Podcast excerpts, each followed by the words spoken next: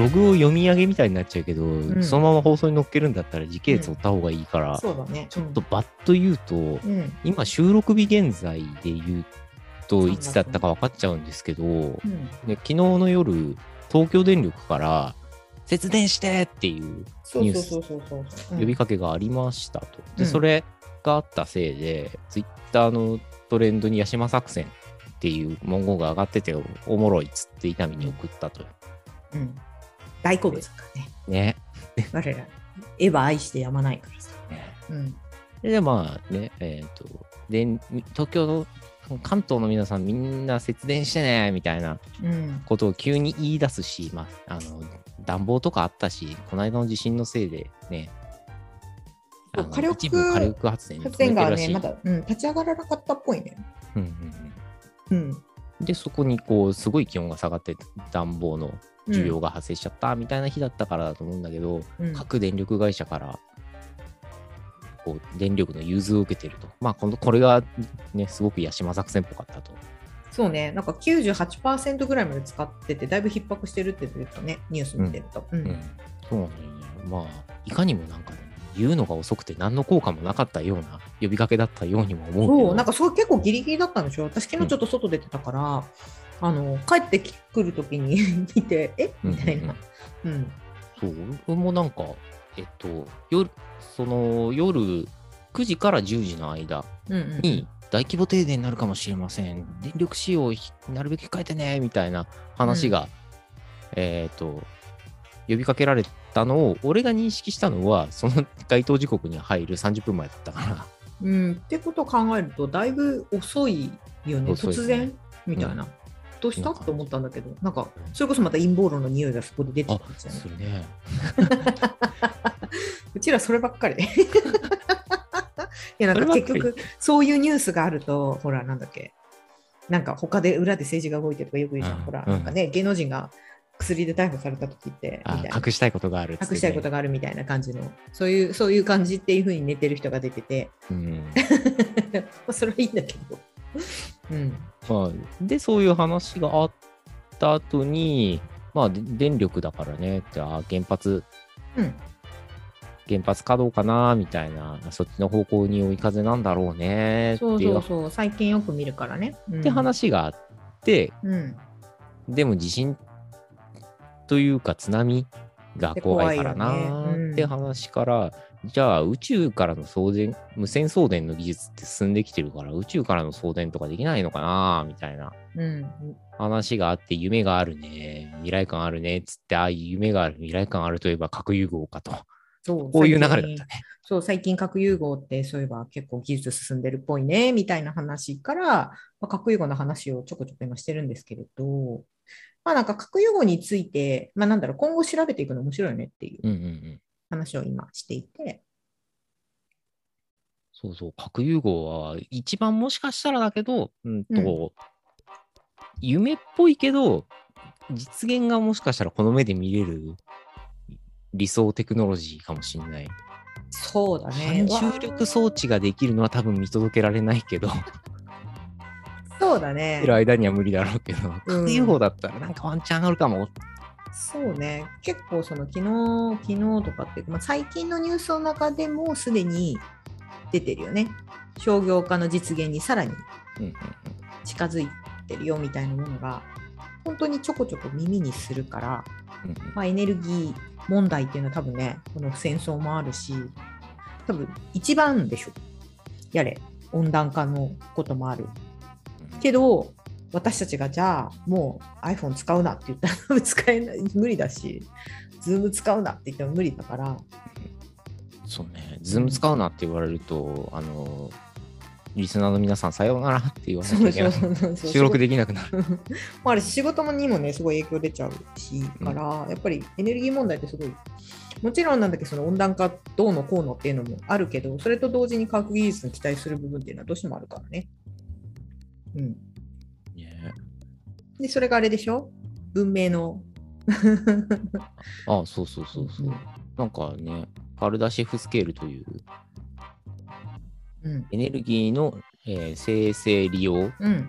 に関してだけ、そのやり一本で文明の段階分けをしした理論が、あのうんオカルトさんが割と好きなネタとしてあって、まあ、うんこれ真面目に研究されてる方には申し訳ないんですけど、そうね。天文学者がだってちゃんと作ってる理論だもんね、これね。うん。で、その、まあ、段階分けというかタイプ分けというか、うん元の理論は多分タイプ分けなんだけど、うんうんうん。まあ、どれだけ高度なことをやってるかっていう読み替えもできて、うん。えーと宇宙文明の第一段階に達して、その土俵に乗るっつうのは、核融合反応をちゃんとエネルギーの、えー利用方法として大規模利用できてるってことが、まあ、前提で、それで第一段階模に到達ってことらしいんで、そのうんオカルト的文脈で話すとね。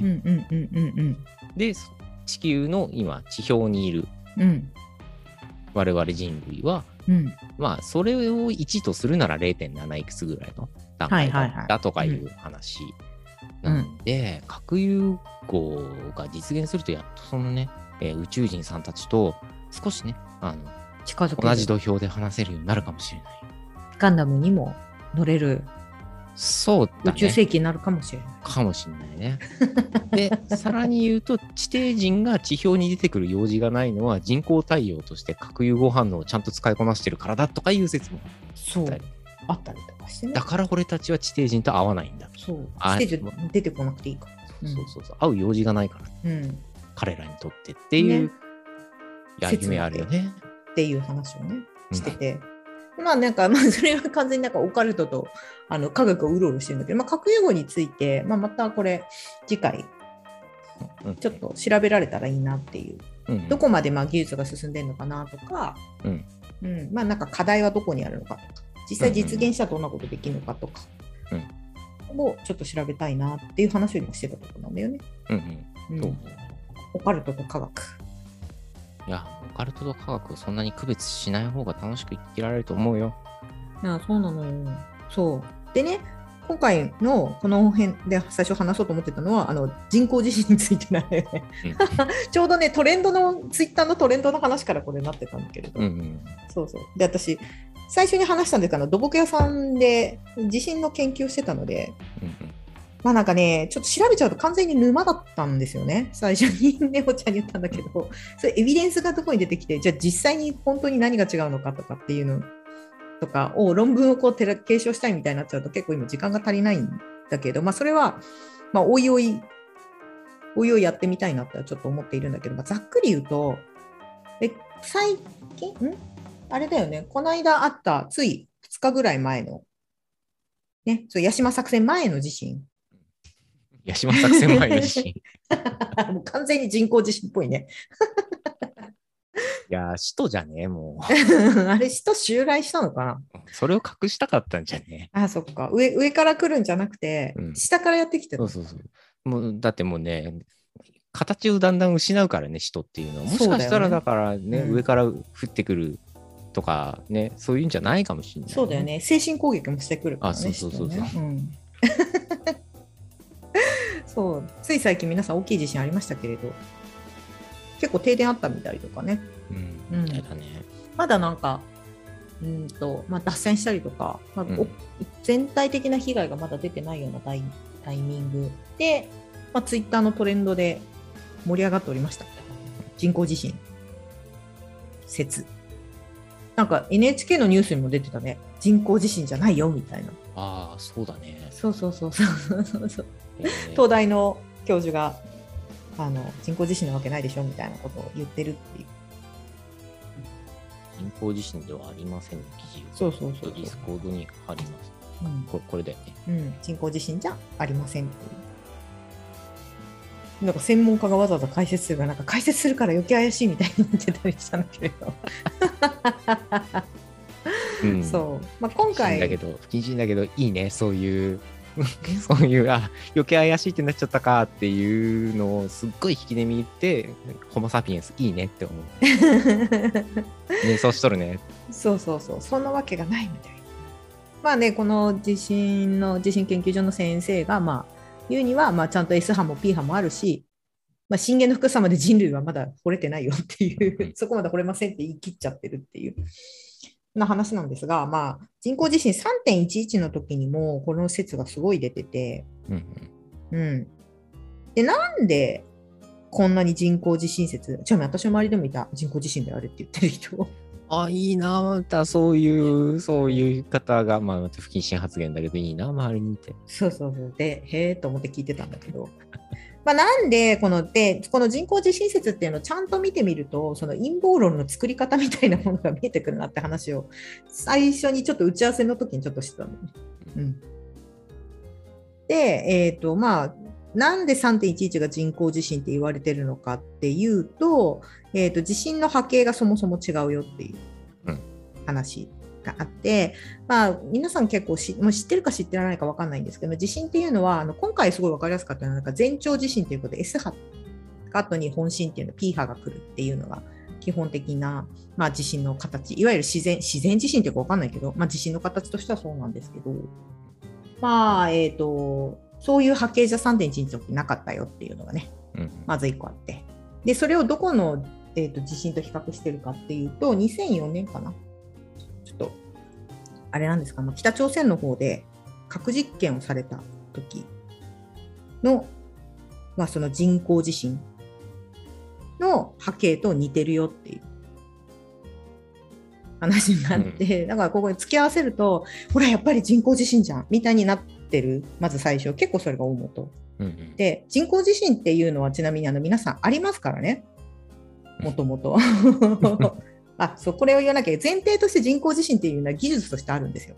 で何に使われてるかっていうとあの音を出してその音波の跳ね返りを見ることによって近くの構造とかを見るんですよね。下がどういう風な状況になってるのかってを見るためにやってる。で実際にえっと、ちょっと一番最新の論文まで読めてないんですけど2019年ぐらいも富士山の近くでやったりだとかあのえー、と阿蘇山とかの周辺で実際実験やってたりとかしてでその時にそのなんかダイナマイト何キロ使ってその周辺がどういうような地形になってるのかっていうのを調べるようなことをやってる人たちは実際にいます。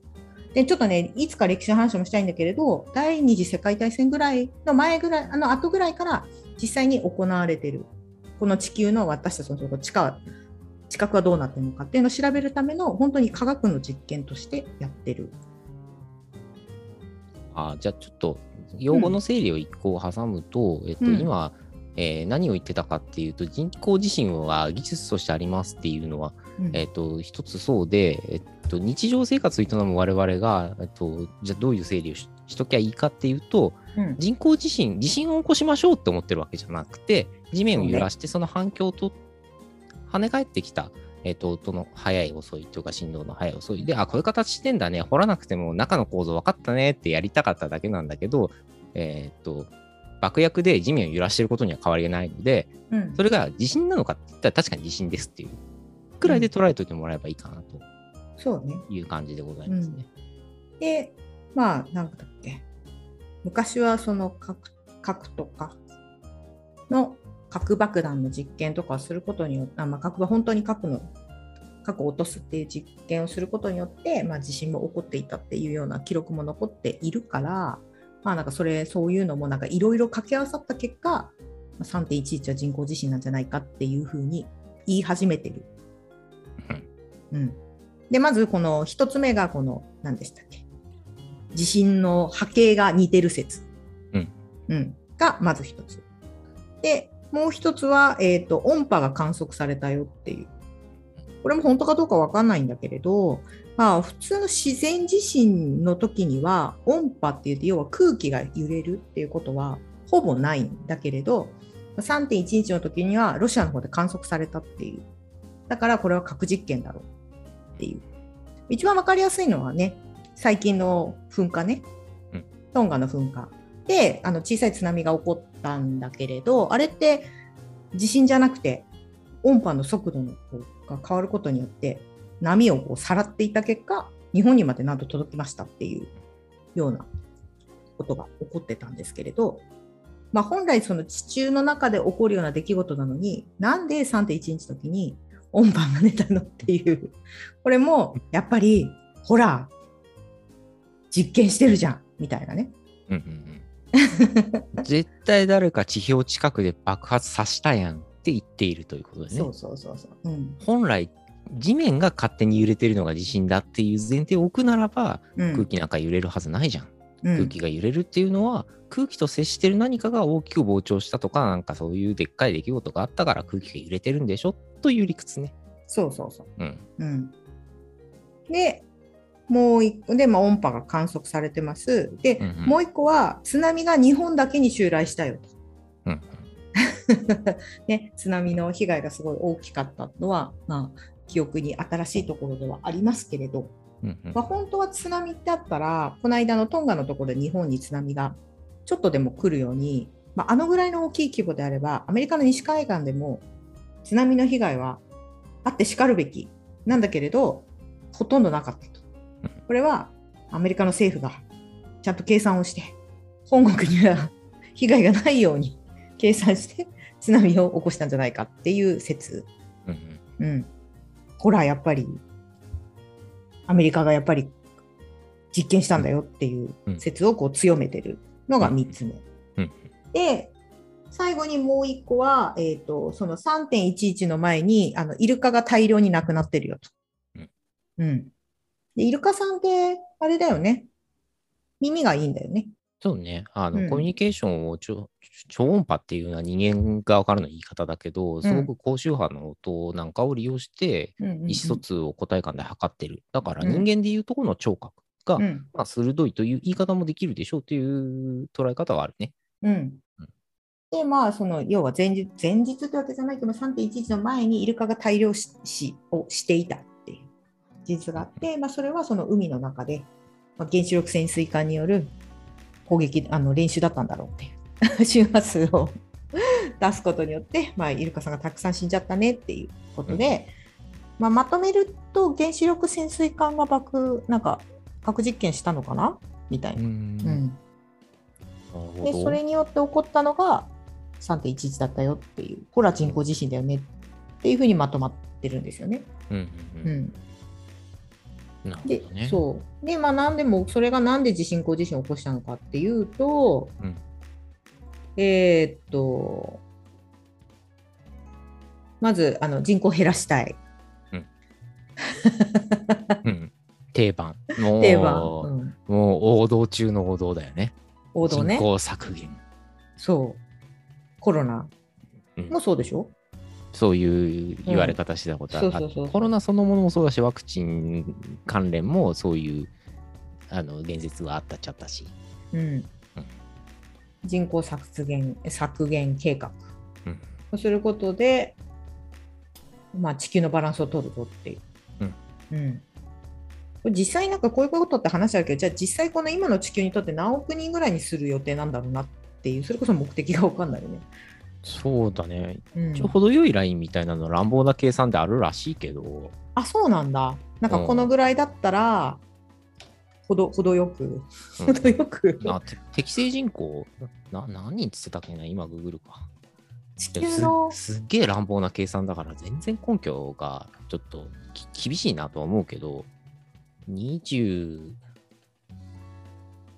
20億とかいう話といやさんそんなに30億とかいう説とよ50億とかいう説がざっと見るとありそうだね。でも30億とかだったら半分だもんね、今のね。そうだね。今50億77億かな。うん。うん、でも人50口の。うん。漠然とさ、地球の中にどれだけの人口がいるかっていうのの適正値って、パラメータのいじり方でむちゃくちゃ変わっちゃうから、まあまあ、本当に頑張って計算して、真面目に計算したとしても、参考値として捉えておくべきものではあるだろうね。なぜなら、うん人間が住んでる場所は偏ってるかそうね、偏ってるのね。ら。うん住みやすいところに住んでるからね、当たり前だけど。うん。あと、どう頑張ったって住めないとこあるし。そうそうそうそうそう。ね。永久凍土のところとかさそうそうそう、砂漠とかさ、無理だもんね。うんあと、ほら、えっと、南極とかは、あの、国と国との取り決め上つ住んじゃダメとかさ。うんうんうんうんうんあるからね。うん。触れちゃいけないとこあるからね。うん。まあそんな感じで、まあ、とりあえず人減らしたいと。誰がそうやって思ってるのか知らないけど。誰がっていうのは書いてないんだけど、主語がないんで、アメリカ、一応アメリカなのかなこのああか、まあそうだね。なんか文脈次第ではやっぱ、世界の影の支配者みたいのがいてほ いてほしい感じはあるけどね。黒の組織みたいな。的な、なんかね、うんいてほしいよね。そう。だから、もう一個の、もう一個が、なんかそのイルミナティの陰謀。うんうん大好きでしょ。もうそれだよ。よ、それだよ。欲しいの欲しかったのこれでしょ。うんそうそうそう。イルミナティをよよこせみたいな感じでしょそうそう。そう、これはなんかイイルミナティがいよいよ本気出すぞと。うん。うん。いよいよ本気出してきたっていう。新世界の秩序をそろそろ自分たちの手でと考えて、ユートピアをそうそう作ろうと。なんで今までやってこなかったんだとか、そういうやっとか。やっとこうね、イルミナティが本気出してきて、うんで、これが超面白いんだけどね、あの2011年3月11日は全部足すと、2足す0足す1足すやると、あの、18になり、うんあの、イルミナティの、その一番好まれる数字って666、うんだから、これは関係があるよねっていう。666っつってんのになんで6と6と6を足した話とくっつけるんだとか、もうそういうとこが可愛いよね、こういううんそうものって。うんそう、楽しいよね。ね。うんで、まあだからそういうので、まあ、一応なんか18とその66が関係あるから、やっぱりこうイルミナティが本気出してきたっていうの。うんで、まあ、イルミナティといえばやっぱロスチャイルド家うんがあるから、まあそうそうロスチャイルド家が、まあそうそう資本を本気で、本気で動かしたいっていう、まあ今動かしないのって話したんだけど。まあなんかそのいわゆる核、核のね、ロスチャイルド家の配下に核のその技術を置きたいから、それをちゃんと使える人たちを、まあ、見極めるためのこの実験の一つとして使ったよっていうのと、まあ、実際にこの、まあ、じゃあ実際にこの人工地震を起こした上で情報統制をするための実験だったっていう説。これもちょっと面白いよね。まあ、それが起こった上で、どういうふうな情報の流れ方をするのかっていうのを全部データ取ってたみたいなうん話、本当かどうかわかんないけど、っていうのがあるから、人口削減、イルミナティ、ロスチャイルド家によって、日本の人工地震は起こされたっていう話が3.11あった。で、今回も、その記憶がまだ新しいから、うん。まあ、2022年に日本付近で地震がありました。なんか今日も、今日も、今日あ、なんかね、昨日だっけ？うん、あったよね、ちょっとね。だよね、地震ね。まあ、そんな感じで人工地震がこう話題に上ることが、どうもまだね、3.11から11年しか経ってませんからね。そうそうそうそうそう。うん、で、これをさっき話してて、それこそなんか前に前回、前々回の話したけど、陰謀論ってどうやって作られるんだろうみたいな話うんをしてて、うんでい、これちゃんと見ていくとすごいマーケティングに役立つよねみたいな話になったのね、さっきね。まあ逆利用するとねっていうね。そう、逆利用するとね。うん。すごいもんね。どうやったら人が信じるかっていうのがちゃんと詰まってるんでしょ、これ。うん、そうだろうね。うん。どうやったらガチで受け取って、でう、ん信じてない人から見たら口頭無形なことも信じるし、うん。結構ポイントなのは人から人に伝わっていくっていうことなんで、もしだよ、うんマーケティングに利用するということなのだったら、えーっと、まあ、あんまり直接的にアプローチしなくても、勝手に伝わってってくれるといううん。波及効果というかね、バタフライエフェクト的な捉え方で、少ない労力でなんかできちゃうかもねっていうことはあるかもしれないけど、うん。まあまあまあ、そういう、なんかまっとうにお金儲けましょうみたいな話は突き詰めてもつまらないから、うんあの思いついた方はそのように転用されても結構です。は 俺はやらないです。でもなんかちゃんと組み合わせるとそれっぽく見えるんだなっていうのをすごく読んでて思ったの。うん。まあ、もちろんなんか突っ込みどころもあるし、なんかエビデンス1個しかないじゃんとかそういうのはあるんだけれど、うんなんかそういうのとそういう背景とかもわからないまま聞いちゃうと確かに人口削減だわみたいになっちゃう 極論にうんたどり着いちゃう人いるだろうなとは読んでて思った。うん。何個かこういうのいろんな読んでて思ったけど。うんうんうんうん。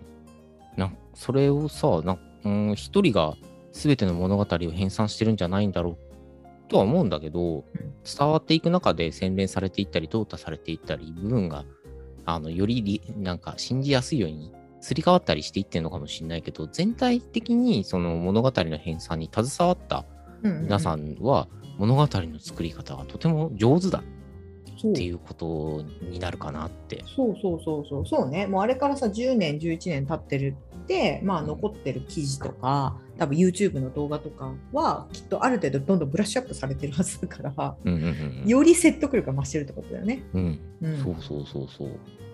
すごいね。そう考えると、うん。すごいよね。うん。そして一人の作者じゃないだろうってところが、えっ、と、よくある物語、まあ小説であるとかそういうのとは違って、人から人に伝わっていく過程で変化していったり、何人かが話している中でこうなんじゃねってうん。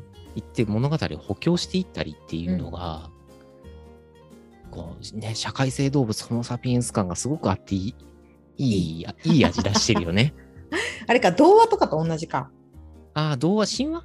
神話？うん、うん。神話伝承？うんに近いものはあるかもしれないね。ほらなんかグリム童話ってさグリム兄弟がさいろんな町のあるおばあちゃんたちにたくさん聞いたものを寄せ集めて作ったのがグリム童話っていううんうんうんじゃない？だからあれもなんか要は村に伝わるみたいな話でしょ？伝承、うん大元は伝承だった大りね。元もまあ読みやすく編集とかしてるだろうけどきっと。うんってことだよね。じゃあ私たちこれ、今読んでる陰謀論って将来童話なの？ああ、どう、まあ、童話になってたらいいねとは思うけど、あの、人口が削減されてなければね、あそう ことになっちゃうかな。怖い怖い怖い怖い。もしかしたら人口が削減、適正に削減されちゃうと、ね、伝える人がいなくなっちゃうからね。そうだね。うん、残ってればいいねって。ねそっか。まあ昔から残ってる神話とかその童話とか伝承みたいなものを今私たちが読んでるわけよ。例えばギリシャ神話とか。うんをやっぱいろんな人伝いによってどんどんどんどんブラッシュアップされて残ってる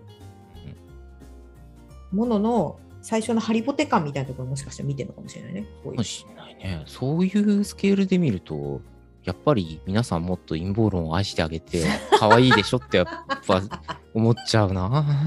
だからこの前回の話は話したけどあの親の世代にはそれが信じて論者になっちゃってる人いるから難しいとこだね。ね。うん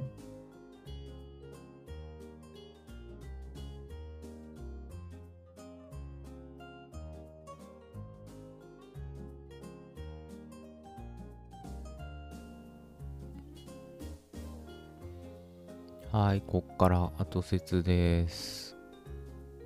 だんだんオカルト番組みたいな色合いが出てきたな。うん。まあそういう意図はないんですけどね。えーそのうちマイブームが去ったら別の色になっていくと思いますけど。で、本編の中で触れてた言葉にあんまり解説がなかったなみたいな感じを反省し、ちょっと解説を後説ではしていこうかなと思うんですよ。お付き合いください。とね、まず停電するかも。電力使用を控えようね。ヤシマ作戦みたいな話をしてたと思うんですけど、ヤシマ作戦ってなんじゃいというのをあのご存知の方すっごいいっぱいいると思うんですけど、まあ、もしご存知ない方がいらっしゃったり、あの記憶の彼方にさようならみたいな方もいらっしゃるかもしれないということで、軽くだけ説明しておくと、うんと、何の用語かというと、エヴァです。新世紀エヴァンゲリオンです。えっ、と、結構物語の序盤、えっとね、劇場版の序波旧新エヴァンゲリオンっていう4つの区分の中で言えば序のあたりで出てきてる、うんと、特定の、えっ、と、使徒との戦いにおいて行われた作戦の名前なんですね。で、えっ、と、この作戦において、エヴァ初号機に、うんと、ポジトロンスナイパーライフルって劇中では言われていたんですけど、まあ、陽電子砲ですね。を持たせて、えーズドーンっつって使徒を撃ち抜くという作戦が立案されたんだけど、その陽電子法にはめちゃめちゃ電力が必要ですと。で、えー、日本中から電力を融通して、えー、少ない社数でなんとかやっつけらんないかな、みたいな話だったんですよ。で、えっ、ー、と、日本中から電力を融通するので、えっ、ー、と、日本中の電力供給がストップして、えー、みんな陽電子法の方に電力をこう、ぐわーっと集めて、えー、ズドーンとやりました。っていう作戦だったんですよ。まあ、あのズドンとやりましたじゃ済まなかったんですけど、その辺は、あの、見てください。はい。っていうことで結構印象的で、うんと物語序盤の盛り上がりがすごいあったので、えー、ツイッターで盛り上がってたという話ですね。で、続いて、え、ー、と、核融合だ、核融合だっていきなり話していて、あ、これはもしかしたらって思って、えっ、ー、と、不要かもしれないですけど、ちょっと、えー、核融合って言葉について、今後ももしかしたら番組に出てくるかもしれないから、軽く喋っとこうかなと思うんですよ。んで、えー、核融合っていうのって一緒に語られるのが核分裂なんですけど、うんと、まあ要するにエネルギーを生成する人間から見るとだけどね、エネルギーを生成する方法だと思っといてください。で、核融合と核分裂の違いは何かというと、えー、原子核同士をぶつけたときに、えー、ぶつかってドーンくっついちゃった。その時にエネルギーが超出るよ。みたいなやつ。これ核融合。ぶつかってドーンあれ？なんか分かれた割れちゃったねみたいな時にエネルギーがめっちゃ出る。それの連鎖反応いっぱい出るみたいなのが核分裂。えー、こんな感じ？これ、はしょりすぎなんで、本格的に勉強されてる方には申し訳ないんですけど、まあ、要するにくっつくか離れるか。いずれにしてもエネルギーが出るんですね。で、えっ、ー、と、それの違いを核融合と言ったり、核分裂と言ったりしますと。で、こっからは、うーんと、で、なんじゃいみたいな感じになっちゃうから、ちょっとトリビア言っとくと、あの、太陽、太陽あるじゃないですか。あれが燃えてる理由って核融合なんですよ。人間がまだ使いこなせてない、えー、技術なんですけど、核融合をしているから酸素がない宇宙空間でも燃えてるのが太陽なんですね。燃えてるって厳密に言うと燃えてもないかもしんないけど、え、ー、と、科学的燃焼とはちょっと違うんで、科学的燃焼っていうのは酸素を原料にして、ボワーって燃えてる。あれ、よく見る火とかね。うん、あれとはちょっと違う。宇宙空間だけど燃えてんのは、えっ、ー、と、原子核同士がバーンくっついた。すげえエネルギーが出た。みたいなやつ。まあ、そういうことをしてるのが太陽さんですよと。これ夢のあるエネルギーでしょで、現状、うんと、人間が使いこなせているという表現が言い過ぎかもしれないけど、まあ、使ってるのが核分裂という技術ですと。まあ、こんぐらいでよかろう。そのうち解説がイタミンからあるとは思うから、現状こんなもんでいいと思います。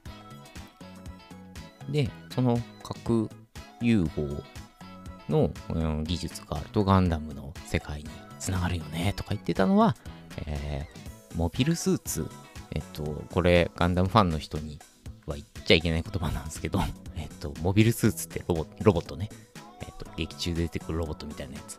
あれ、えっと、動力が核融合炉だという設定になってます。いうことが背景でガンダムの世界につながるよねとか言ってた。っていう感じ。これ本編の中で言えばよかったんですけど。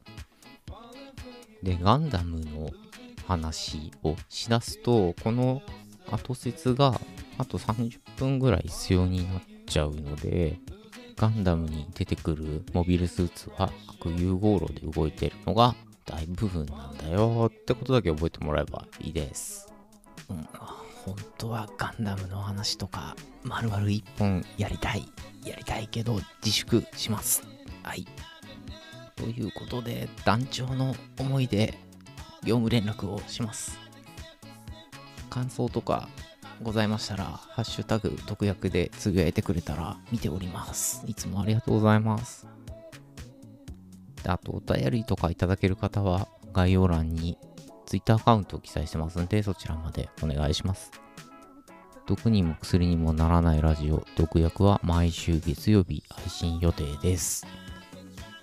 この辺で予定の前振りが聞いてきたらよかったのにな何を言ってるかというと、今現在、えー収録日が、えー配信日ってありまして、あー、ネタばらしを前にしてしまった。予定は予定だからねみたいなね。もしかしたら火曜日になってるかもしんないな。うん。こういうイベントのために、いろいろ予定について、ごちゃごちゃごちゃごちゃ話してきたのにな。しくった。うん。しくったんですよ。こういうこともネットに放流しといて記録として笑えばいいんじゃないの？という感じです。以上です。また毒薬処方しときますね。さよなら。